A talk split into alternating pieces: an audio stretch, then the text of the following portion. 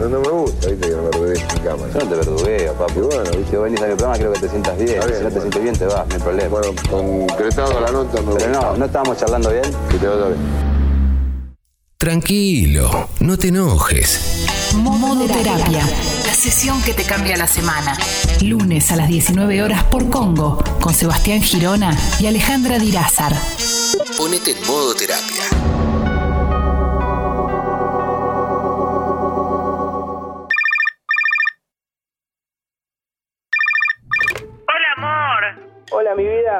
Saqué las entradas para el cine de la noche. Oh, excelente. Dicen que es la mejor Meryl Streep de todos los tiempos. Ah, eh, bueno, no quedaban más entradas para eso, así que pregunté cuáles quedaban y elegí una. Oh, vos elegiste una. ¿Qué vamos a ver? Sí, yo elegí. Elegí Rápido y Furioso 12, El Fuego del Sur. Pero para, es una bomba. Se filmó toda en Argentina y leí por ahí que hay una escena de Toreto escapando de un bloqueo del sindicato de camioneros por Ruta 2 que está tremenda. No, puedo creer. No se te puede pedir ni que saques entradas para el cine. Las opciones eran todas de terror y una reedición de Mingo y Aníbal contra los fantasmas. Que bueno, viendo el nivel de películas que manejás vos, quizás te gustaba, ¿no? Si creyera que tenés un cachito, no te digo mucho, un cachito de cerebro, te preguntaría por qué no averiguaste en otro cine. No me hable de cerebro que estuviste a punto de darle 2.500 dólares a tu profesora de yoga para un telar de la abundancia. Ay, pero no se lo di. Vos, en cambio, sí te gastaste una fortuna en una mega oferta de computadoras de un usuario que se llamaba Mario CompuMaster, sin calificaciones y con tres S en Master. Tenía dos calificaciones positivas. De Mario CompuMaster 1 y Mario CompuMaster 2. Y la lástima, la pena que me diste yendo a Cañuelas a buscar el local y al final ahí había una carnicería. Sí, pero bien que le entraste a la mollejita que traje, ¿o no? Mira, ¿sabes cómo se llama esto que haces? Falacia ad hominem. Yo te critico algo y vos en vez de defender lo que te critiqué me atacás a mí. De manual. Mira, Sunrider, te digo... Ya sabes de quién te hablo. Sí, de Darío Steinrider. Yo no sé si te ataco o me defiendo o qué. Lo que sí sé es que te pregunté si habías averiguado si estaba la película que yo quería ver en otro cine y no me respondiste nada. No, Ah, la dan en un solo cine. no, no averigüé. A diferencia tuya, acá estoy ocupado. Mira, por la guita que aportás en casa a fin de mes podrías tener muchísimo más tiempo libre. Bueno, me cansé, basta. Basta. ¿Basta de qué? Basta de hablarnos así. ¿No podemos tener un- una salida en paz? No, ya está. Pásame a buscar a las nueve y media, sacar la promo de Pochoclo Dulce con dos cocas y rezá que la película tenga al menos una historia romántica, aunque sea entre una moto y un Fiat Uno. Ok. Un minuto más tarde que llegás y hago otro plan. ¿Qué, me estás amenazando? Sí, Ok, no vamos nada. y venite con un chocolate, si no ni vengas. ¿No escuchaste que te dije que no iba a ir o estás sorda? Haz lo que quieras, chao. Un día no voy a ir en serio. Un día no voy a ir en serio y vamos a ver de qué se disfraza. Todas las parejas discuten. De hecho, desconfío de las que no lo hacen nunca. Los conflictos son inherentes a los vínculos porque somos todos diferentes y a partir de eso estas diferencias muchas veces se traducen en peleas. Pero entonces, si es algo que todas las relaciones hacen y no se puede evitar, habrá que aprender a hacerlo para que no genere mayores problemas. Y para aprender algo hay que hacerlo y practicarlo. Entonces habrá que aprender a pelear. Pero ¿cómo? ¿De qué forma? Hay algunas parejas que hablan todo el tiempo de sus conflictos. Hay otras que no hablan nunca, que barren todo abajo de la alfombra. Y si lo hablo, critico al otro o lo digo desde lo que me pasa a mí y me hago cargo. ¿Cómo evitar ese juego que muchas parejas parecen terminar disfrutando? El juego del es culpa tuya. En el modo terapia de hoy te vamos a contar por qué es estrictamente necesario para cualquier pareja que quiera ser sana aprender a discutir. Y también te vamos a dar herramientas concretas para hacerlo. Así que paren de pelearse por un rato y suban el volumen. Modo terapia. Lunes de 19 a 21 por Congo FM.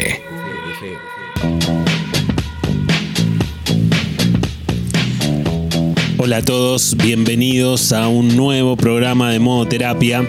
esta sesión que te cambia la semana. Es un buen día el lunes para tener terapia porque de alguna manera estamos el fin de semana compartiendo mm, con los vínculos, con las cosas que nos pasamos por ahí, eh, nos peleamos con alguien o discutimos, discutimos en pareja. Seguramente alguien que está escuchando hoy el programa discutió con su pareja durante este fin de semana, así que este programa es ideal si te pasó algo parecido a eso. Pero bueno, modo terapia es una invitación a poder parar un poco la pelota, a poder pensarnos, a ver cómo estamos, a ver qué nos pasa, a tratar de ser conscientes de lo que sentimos y de lo que hacemos, además de lo que pensamos. Así que, bueno, como todos los lunes, me acompaña eh, una locutora de lujo, Alejandra Dirázar. Hola, Ale, ¿cómo andás? Opa, opa. Hola, Seba. Buenas tardes. Qué lindo estar acá. Me gusta. Sí, ¿no? Este, este es la tardecita de Congo, ¿no? Sí, La- además siempre decimos, nuestra ventana nos da, nos brinda una imagen de un atardecer anochecer ya, porque eh, anochece más temprano. sí. Así que es muy bonito. Le doy la espalda ahora, pero me gusta venir a este estudio, que es mi estudio favorito, lo Sí, tengo sí. que repetir. Es muy lindo, es muy lindo. Sí. Y acá estamos acá muy bien acompañados con Sucho. Eh, yo, eh, Ale, debo decirte que estoy eh, francamente preocupado por Germán, porque, porque creo que. Vos sabés que, que él escribe los radioteatros, y él los actúa con Marina Lamarca, ¿no? Que ya la hemos destacado. Ge- Germán es un genio. Pero yo me pregunto si en ese. si cuando escribe un radioteatro no proyecta un poquito, ¿no? Viste que se supone que. Puede ser, ¿eh? Viste que, viste, por ejemplo, para que la gente entienda, cuando te hacen un psicotécnico y te hacen dibujar un árbol, supuestamente ahí proyectamos cosas de nuestra psicología en ese dibujo. Sí. ¿No? Sí. Inconscientemente sin darnos cuenta. Y yo creo que Germán proyecta acá, en los radioteatros, algo de su vida, ¿no? Lo estamos conociendo un montón a Germán. Sí, yo ya lo conozco bastante. Pero bueno, ahora lo están conociendo ustedes y es una buena, es una muy buena sorpresa porque Sí. siempre decimos que es un Sí. entusiasta. Le mandamos un saludo que hoy no pudo estar en el programa Oh. y que, y que ya, ya nos va a acompañar el lunes que viene. Pero bueno, hoy nos toca, Ale, hablar de algo que es Mm. universal directamente, ¿no? Hoy nos toca hablar de las peleas en la pareja. ¿Qué hacemos, Ale, con, con, con los conflictos de pareja? Sabes que eh, hoy lo pensaba a la mañana y digo, hace muchos años, cuando yo era más chica, jamás me hubiera imaginado que en una misma oración estuviera la palabra aprender y pelearse. Mirá, ¿No? de verdad. Este, nunca me hubiera imaginado que se podía aprender a pelearse. ¿Cómo me di cuenta? Y en el, haciéndolo, peleándome, Exacto. en, en el ejercicio, en la praxis, ahí Sí. te das cuenta. Tal cual. Y, y vos lo decías en tu editorial que, que es inherente en todas las relaciones, ¿no? En los vínculos, me parece que no los podemos evitar. Ahora, a mí me parece que esto de aprender a pelearse me suena que es mucho, eh, yo me lo imagino como si tenemos una caja de herramientas y una de esas herramientas es la discusión. Sí, Entonces vos, para saber de qué manera utilizar una herramienta, la tenés que conocer. Sí. Si esta herramienta tiene un filo, tenés que saber hasta dónde ese filo eh, te puede lastimar y cuándo no. Entonces me parece que es, es ir conociendo, a medida que se va utilizando esta herramienta o a medida que vamos discutiendo, vamos conociendo hasta dónde, de qué manera podemos ir midiendo hasta dónde tiramos de esa soga sin que se rompa, porque a veces cuando se te va, se te va la palabrita podemos hacer sentir muy mal y a veces decimos cosas que después ya es difícil volver en una discusión. sí, tal cual, porque las discusiones suelen tener escaladas, Ale. Suelen, viste, escalamos y uno llega hasta tal lugar y otro pasa y, y dice algo. Y a veces decimos cosas que son muy hirientes, a veces Sí. decimos cosas que el otro nos confesó en un momento de, de intimidad, de debilidad, y a veces la tiramos en el, en el fragor de la batalla, ¿viste? Sí, sí. Con la lógica. ¿Quién no lo ha hecho, no? Sí, por ¿Quién- supuesto. ¿Quién no lo ha hecho? Y lo tiramos con la lógica de, de- de conseguir la victoria, ¿viste? La vos que derrota. me dijiste, o vos qué, qué haces si a vos, vos hiciste una vez tal cosa, o si vos te pasó tal otra. Claro, claro. Que eso es bastante, bastante feo, es, es bastante tramposo, pero bueno, eh, se hace, se hace. Lamentablemente ocurre. Por eso me parece que es necesario, digo, y la lógica de aprender a pelear tiene que ver con esto, digamos. No hay una pareja que no se pelee. O no, no debería verla en todo caso, ¿no? No debería verla. Muchas parejas que no se pelean nunca, un buen día se terminan. Un buen día casi como, que, como quien no quiere la cosa, chau.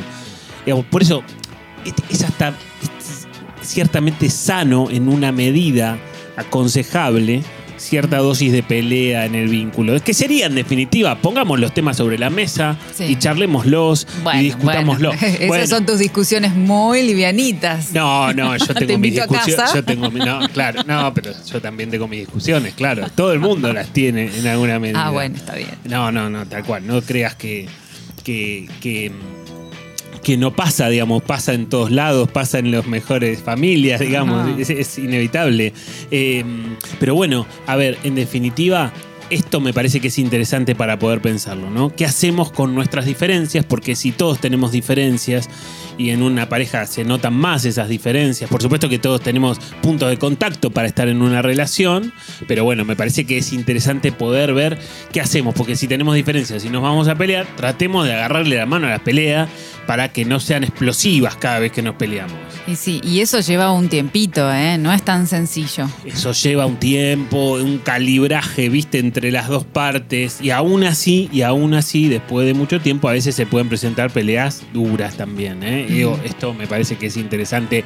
No es, no es un seguro contra el conflicto o contra la escalada, pero sí es tratar de poder pensar las cosas de otra manera y tratar de usar herramientas concretas también para pelearnos de otra forma. Seba, estamos acá por los oyentes y tenemos mensajes a través de la aplicación. Lolo dice, ya llegué, llegué a un punto que me agota discutir con mi novia porque siempre terminamos mal. ¿Cómo puedo encararla de otra manera?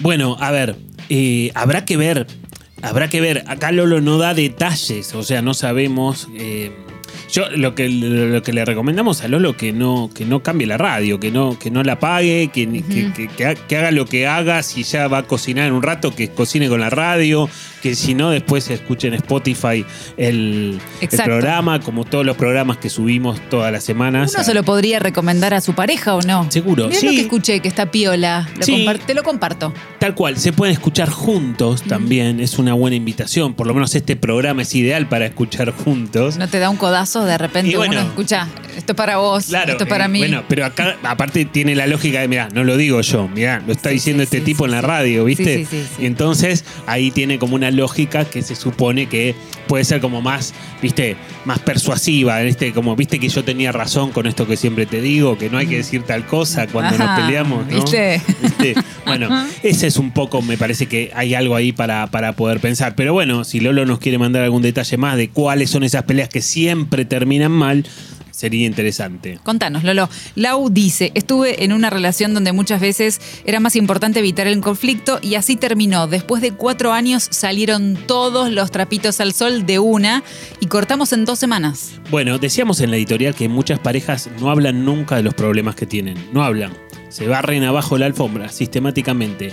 Eh, inevitablemente, como una estrategia, por supuesto, de corto plazo, que en el corto plazo es súper efectiva, porque en el corto plazo te agarras un problema, que, que está bueno, ¿no? Digamos, me ahorro una discusión. Sí, pero no desaparece ese problema por si no es supuesto. abordado. Claro, por supuesto. En el mediano y en el largo, en el mediano y en el largo, yo voy a estar peor que antes, ¿no? O sea, en el corto plazo zafo, me evito un mal momento, me evito una discusión y después, en algún momento, más tarde o más temprano, eso va a explotar o por- como mínimo va a retornar, va a reaparecer, ¿no? Muchas parejas, ¿sabés qué? Ale dicen, bueno, este fin de semana salimos solos, ¿viste? Y yo le digo, ¿y ahí hablaste de lo que, de lo que te molestó la otra vez? Era el momento. Claro. No, pero ¿sabes qué? La estábamos pasando tan bien. No la quería que- cagar. Que, claro, que si yo le decía Eso. tal cosa, si le decía tal otra, se iba, Sí. iban- iba a complicar la noche. Pero, a ver, con ese criterio nunca hay oportunidad, ¿viste? Como nunca hay lógica de, de cuál es el mejor momento. También es una forma de no plantearlo, esto de buscar el mejor momento para decírselo, o, ¿viste?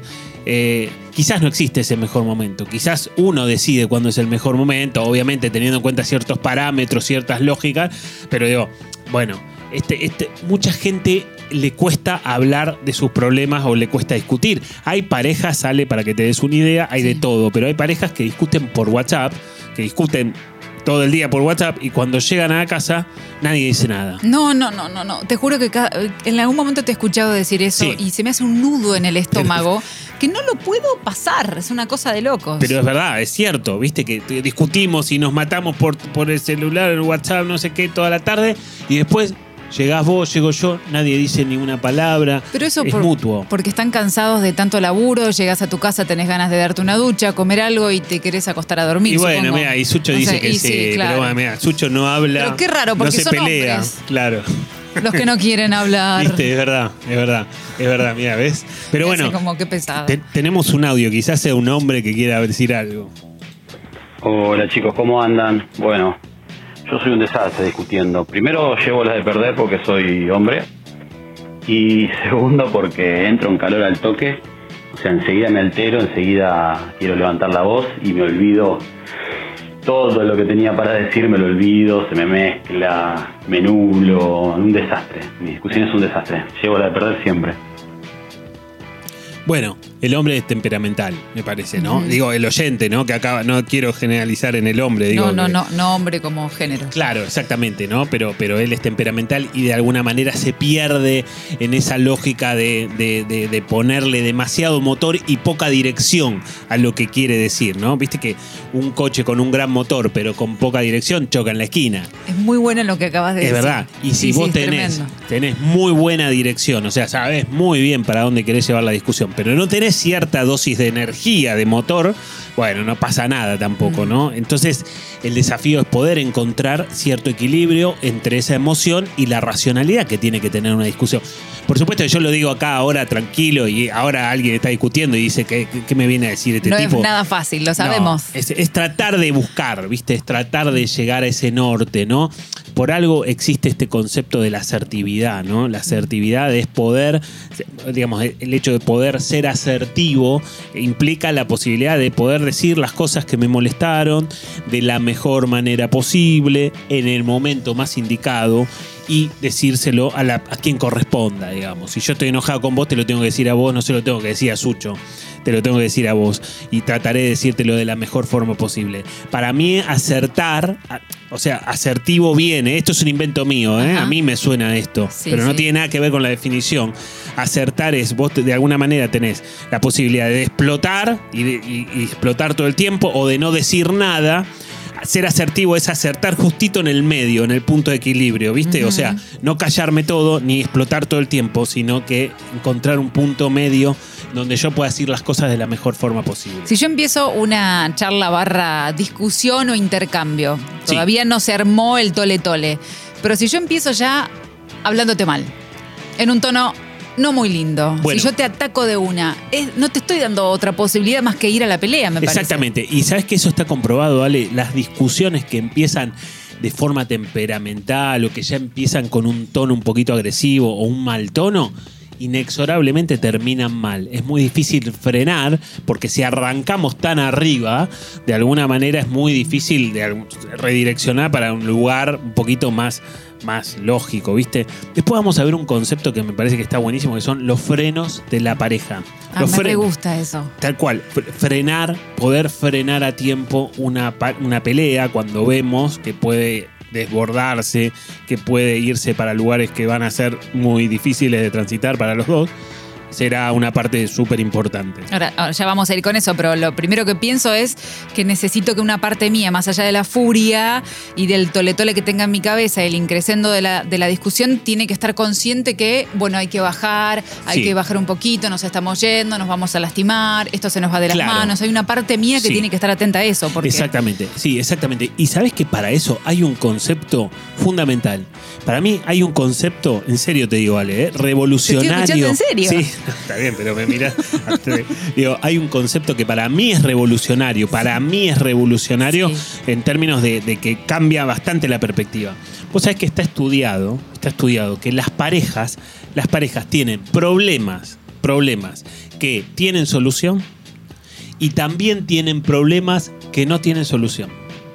Que no se van a poder solucionar a lo largo de la vida de esa pareja. Ahí ya te, te me pinchaste, ¿Y, te, qué, te- te y qué- qué hago con eso? Bueno, espera, espera. A ver, en primer lugar, en primer lugar, eh, el objetivo es, bueno, ok, los problemas que tienen solución, tratemos de solucionarlos, Sí. porque no siempre lo que tiene solución se soluciona. Ajá. Entonces empecemos por que los que tienen solución, tratamos de hacer algo con eso. Y en segundo lugar, está bueno, primero, ser consciente de que tenemos problemas que no, no van a solucionarse. ¿Los acepto? Espera, espera, espera, espera. espera. Me estoy adelantando. Sí, espera. A ver, a ver. eh, Viste que está comprobado que la, pa- la pareja pelea por X tema en el año número uno de la relación. Ajá. En el año número 5 pelea por el mismo problema. A ver, quizás no de la misma manera, quizás no es que todo el tiempo se vuelve una batalla campal como en el año número 1, pero por ahí el problema no se soluciona. Dentro de este universo de los problemas que no tienen solución, obviamente hay un gradiente, hay cosas, problemas más light y hay problemas mucho más graves. Por ejemplo, si yo soy desordenado, ¿no? Que por ahí los hombres por ahí suelen ser, desorde- ser desordenados. Suelen quizás ser, sí. ese problema estructuralmente quizás no tenga solución. O sea, yo puedo ser un poquito más ordenado. Quizás nunca voy a ser el más ordenado del mundo. Bueno, pero podés modificar un poquito. Un poquito, un poquito. Pero por ahí al año 5 seguimos discutiendo por mi desorden. Por ahí seguimos discutiendo por eso. Otro problema más grave dentro de los que no tienen solución es que una pareja, en una pareja, uno quiere tener hijos y otro no. Eso puede pasar también. Y eso Sí. no tiene solución. Y eso puede marcar el final. Claro, por porque supuesto. son distintos objetivos de vida. Exactamente, distintos caminos que van por distintos lugares. Entonces, a partir de eso, por supuesto, habrá que ver qué grado de gravedad tenga este problema que no tiene solución. Pero el mayor objetivo con los problemas que no tienen solución es poder evitar el, el- el enquistamiento, el, el- el que se profundicen estos problemas, ¿viste? Que, que- que cada vez se vayan haciendo más grandes, que cada, cada vez se vayan deteriorando más y que se vayan generando en un problema que, que- en un momento ya invade a la pareja completamente. Y sabes que, Ale, una de las herramientas más importantes con respecto a los problemas que no tienen solución, también dicho sea de paso, están planteados así como algo con lo cual vamos a tener que aprender a convivir si queremos seguir estando juntos. Bueno, una gran herramienta suele ser el humor. El humor. Ah, sí. Poder hacer referencia a eso que me enoja tanto de mi pareja, no desde un lado de ya se te ocurrió algo. Y porque Ah, está bueno sí. poder meter el humor en esto, porque hay cosas todos. A ver, yo estoy pensando en cosas en mi pareja, los oyentes deben estar Obvio. pensando en cosas que une. Pero si yo ya charlé, ya charlamos esto, y está bueno ir con el humor, no sé, por el tema que sea. Tal cual. Pero sabiendo que de todas maneras eso, por más que le ponga todo el humor del mundo, va a continuar de esa manera. Va a continuar, pero quizás con humor no se profundiza tanto, quizás con humor no se estanca, quizás con humor no nos genera tantas lastimaduras eh, como si lo hablamos así tan, tan brutamente. Por, sobre todo también porque, Ale, vos decías esto, esto de si ya lo hablamos un montón de veces y yo ya se lo dije bien, se lo dije mal, no sé qué. Bueno, probemos otra cosa y empezar a hacer chistes con eso. Por ejemplo, el, el- el que es desordenado, obviamente, si, si el problema es muy grave y no tiene solución, ahí no se puede introducir tanto el humor. Pero si el, el problema es más de, alguna manera más flexible, bueno, el humor me va a permitir decir cosas que de otra manera no voy a poder decir acerca de ese problema. ¿Viste? El humor es como un lubricante que permite entrar a algunas cuestiones que si no son muy difíciles de poner sobre la mesa. Me re gusta esta idea del humor. Está bueno, pero Sí. te repito, pensar y ser conscientes de que las parejas tienen problemas que no se pueden solucionar, para mi gusto, repito, es revolucionario. ¿eh? La verdad que sí, me Porque- dejaste en silencio. Porque está bueno. Y es cierto, pensalo, pensá esta, lo- la- esta lógica, Ale, mira, las, las parejas están armadas por personas, ¿no? Sí. Ok. Las personas, vos- vos- tenemos problemas que no podemos solucionar. Tenemos todos algún Sí. problema, alguno que se te venga a la cabeza. Seguramente tengamos algunos problemas que pudimos solucionar. Genial, espectacular. Bueno, algunos otros seguramente no. Yo tengo un par, seguro. El que está escuchando seguro que se le viene a la cabeza algún temita que le cuesta bastante. Bien, ok. Entonces, si las parejas están armadas por personas que tienen estos problemas que no se pueden solucionar, es lógico que también la pareja también algo de esto tenga. Serán diferentes a los problemas personales, pero son problemas que no tienen solución. Da un alivio. Vamos con los mensajitos. Dale. Jenny dice, me pasa que me cuesta hablar de cosas que me pasen sin que mi pareja piense que me estoy quejando. Bueno, acá, ok, bueno, es interesante, es interesante porque muchas de las cosas que generan, eh, hay algunas puertitas de entrada para las discusiones. Hay algunas puertas de entrada, hay algunas conductas que suelen generar inexorablemente discusiones. A ver, a ver. Por ejemplo, una conducta que parece ser mencionada en ese mensaje es la crítica. La crítica. Vos sabés que, Ale, eh, por estadística, después te voy a decir, hay algunas que son más de hombre y otras más de mujer, ¿eh? Pero digo, estadísticamente, a partir de estudios científicos, las mujeres suelen ser más críticas que los hombres. Por supuesto que podemos encontrar hombres que critiquen todo el tiempo eh, a su pareja. eh. ¿De dónde es esta estadística? Este- no, esto, este esto- casi Massachusetts. No, no, para, para. Está bien, ahora yo te lo voy a, te lo voy a defender. Vos sabés que en la Universidad de Nueva York funciona el laboratorio del amor. Laboratorio del amor, no en serio, espera. Una cosa hermosa. Eh, John Gottman, John Gottman es un, un psicólogo que se dedicó a estudiar las parejas. Y hay un laboratorio que es una casa, básicamente, es una casa donde van las parejas a pasar fines de semana. Por supuesto, se, se, mon- se- se le- monitoriza todo lo que las sensaciones, la aceleración del ritmo cardíaco. Obviamente, las parejas están ahí viviendo un fin de semana normal, se filma absolutamente todo, menos situaciones íntimas. Ah, ok. Y a partir de ahí hay grandes descubrimientos sobre las parejas y sus peleas de parejas. Qué maravilloso. Tal cual. Entonces se sabe que la mujer suele tener una, una tendencia. Mira, se puso más esotérico el asunto. Todo paranormal. esto. Tal cual. No, pero es verdad, es verdad. Tiene evidencia científica este estudio. El laboratorio del amor. El laboratorio del amor suena así medio banal como lo estoy planteando, pero es verdad. John Gottman es un grosso, mega grosso de la psicología mundial.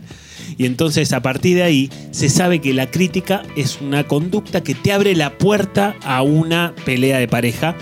Y la crítica se suele evidenciar en una forma que te va a sonar, Ale, que lo vamos a hacer, lo, lo voy a hacer acá, pero lo voy a decir. Ay, ay, La ay. crítica aparece cuando alguien levanta su mano y empieza a enumerar. No hiciste esto, ¿no? La lista. No sé. No hiciste, no No hiciste sé lo otro. No hiciste aquello. Nunca lo dije. Bueno. ¿Viste? Te suena. A ver, se puede plantear del otro lado. Y, o haces todo el tiempo esto, y haces aquello, y haces Bueno, lo otro. bueno.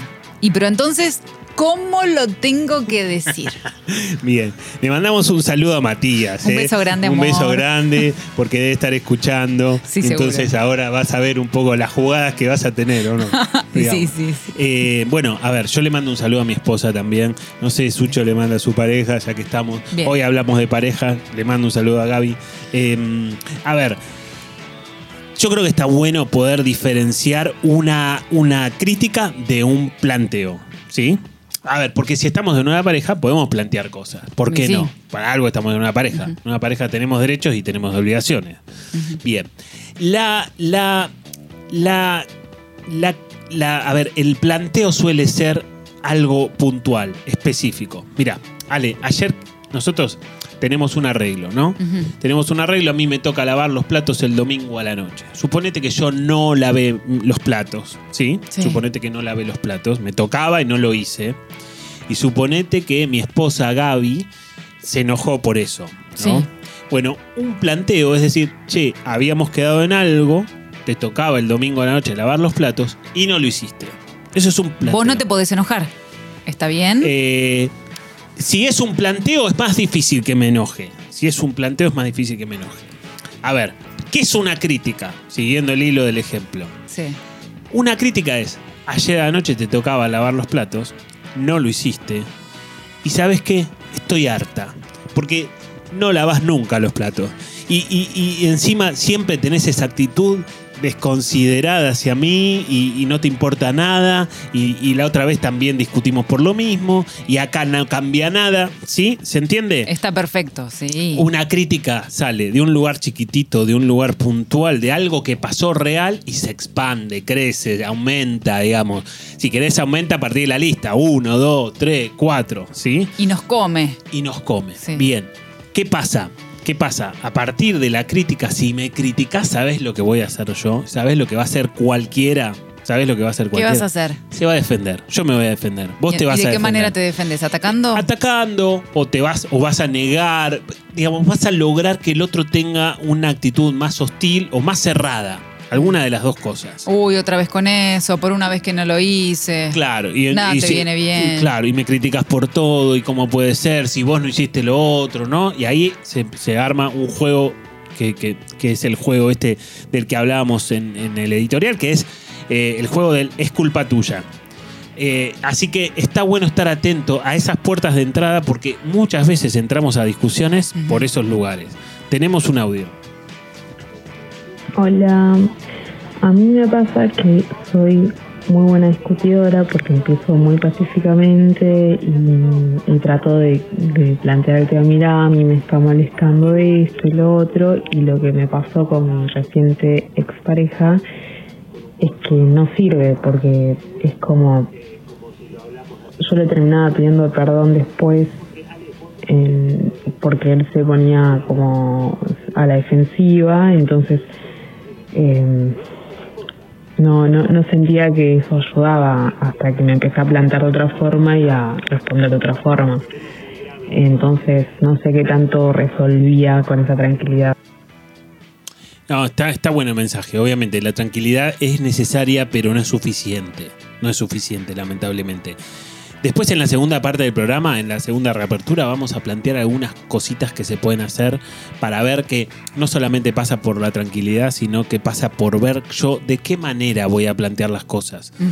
de quién voy a hablar cuando, cuando estoy enojado, ¿no? Es, es interesante poder pensar si voy a hablar de mí o voy a hablar del otro, porque ahí hay una clave que muchas veces si, si, si le pifiamos se arma lío seguro, a partir de esto, ¿no? Porque, bueno, de la crítica a la defensa, después veremos otras cosas más.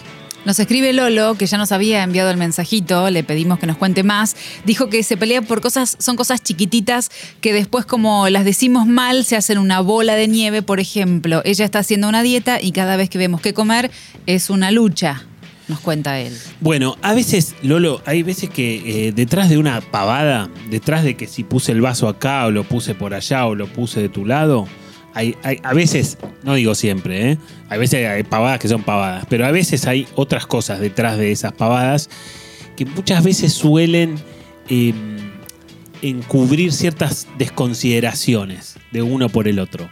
Eh, es interesante pensarlo desde ese lugar. Por ahí se lo dejamos picando a Lolo, él lo aplicará esto a, a lo que suceda dentro de esta relación, pero es interesante. A veces no, nos, no discutimos por los platos. ¿Viste? Son otras cosas. Sí, esa, Es la esa es la estrategia del que quiere minimizar. Me dice, pero que terminamos discutiendo por dos platos que no la ve ayer. ¿Viste? Como minimicemos el acontecimiento a la mínima expresión como algo que. Pero ¿te parece que estemos discutiendo por esta pavada? En realidad no es una pavada. Quizás sí esa es la anécdota de la pavada. Pero, vos sabés que yo siempre planteo una cosa en terapia que me parece que, que está bueno. Yo siempre, eh, una de las primeras cosas que le digo a mis pacientes es que para mí la terapia es como una especie de cuenta, Ale, mirá, Sí. como una cuenta. Imagínate que tenemos una cuenta, 10.000 por 15.000 dividido 20.000, ¿sí? Sí. Una cuenta con muchos ceros, ¿no? Sí. Bien, ok. ¿Qué se supone que tenemos que hacer si queremos resolver la cuenta? Lo primero que hay que hacer es tachar los ceros, ¿no? Simplificamos. Simplificamos. Perfecto. Bien, nos queda 10 por 15 dividido 20. Ahí la cuenta es más fácil, es más accesible. Bien. Los ceros, los ceros de esa cuenta son las anécdotas. Me pasó tal cosa, me dijo tal otra, me dijo tal cosa, me peleé me- en los platos, que el vaso, que no sé qué. Bien. Cuando nosotros despejamos la anécdota en terapia, nos queda la estructura. La estructura es 10 por 15 dividido 20. La estructura es lo que hay que resolver más allá de la anécdota. Por supuesto que en terapia trabajamos con anécdotas, pero para entrar a la estructura, para poder agarrar algo de la dinámica de ese vínculo que está generando problemas. Está buenísimo pensarlo así, ¿no? Está bueno, es bastante, me parece, Para trabajarlo. gráfico y sí. poder pensar que a veces las anécdotas no sirven hasta cierta medida, ¿no? Bernie dice, a mí me saca cada vez que hay una discusión y es cuando yo marco un tema puntual y específico y la respuesta es, ¿y vos qué tal cosa? Y siento que es una evasión del punto y no se resuelve. Claro, bueno, pero ahí, ahí está planteado en esto que dice Bernie, esta lógica de, bueno, yo planteo algo que quizás se me va la crítica un poco en ese planteo y el otro se me defiende. ¿No? Está claro, parece. Y, vos qué tal cosa. Después vamos a ver una forma de que, como decíamos antes, yo puedo llegar a plantear las cosas en donde hay menos probabilidad de que el otro se defiende. Por ahí el otro se defiende igual, ¿eh? aviso, no es nada, es infalible. Pero disminuimos la probabilidad de defensa. ¿Qué tal de cierta tiene esta frase? A vos porque te gusta pelear. Eh, puede haber algunas personas que, que- que terminen como disfrutando ese fragor de la batalla. Eso es verdad, digamos. Ajá. A veces, a veces, por lo menos, ¿eh? pero eso ya eso ya empieza a ser parte de la dinámica de la relación. Ahí ya se mete la- eh, el conflicto como una, un aspecto importante de cómo nos relacionamos. Y ahí ya tenemos un problema bastante complejo, ¿no? Ok. Meli dice, con los años aprendí a preguntar más en vez de suponer, me gusta charlar de lo que pasa, pero no puedo hacerlo enojada porque tengo miedo de ser hiriente, pero al poner paños fríos me quedan cosas por decir. Bueno, está bueno lo que dice en la primera parte Meli, ¿no? Que dijo como que al principio no preguntaba, ahora pregunta más y entonces eso da lugar a otro tipo de respuesta. No da, por supuesto, algunas cosas que debe suponer, ¿no? Como que me parece que está bueno. No sé, Meli, yo creo que está bueno, está, está escuchando el programa, así que está bueno poder ver qué hace ella con estas cosas que estamos charlando. Alguna cosita de todas las cosas que vamos a decir hoy, de las que estamos diciendo, seguro que te van a servir para aplicar en cualquier tipo de discusión de pareja. Flor dice, con mi novio nos boludeamos y hacemos chistes de cosas que capaz solucionamos ya hace poco o peleas que todavía se están terminando de cerrar, pero hay veces que creo que no está bueno encararlo así porque no es tomarlo en serio. Claro, sí, es riesgoso, ¿no? Es riesgoso, suena peligroso. eh, jugar con, eh, con esto de boludearse, entiendo como cierto, cierto nivel de agresión, viste, como algo que, que en algún punto se puede ir para otro lado en cualquier momento y habrá que ver qué, qué consecuencias tiene sobre todo. Bueno, Seba, vamos a decirles a nuestros oyentes que si están escuchando el programa, si alguno de los temas que estamos tratando te incitan a comenzar terapia, eso está buenísimo, te va a ayudar y a pesar de las distancias podés comenzar de forma remota porque Seba tiene un equipo de profesionales súper preparados, listos para ayudarte. ¿Cómo podés hacer para contactarte? Es muy simple, tenés que mandar un mail equipo gmail.com equipo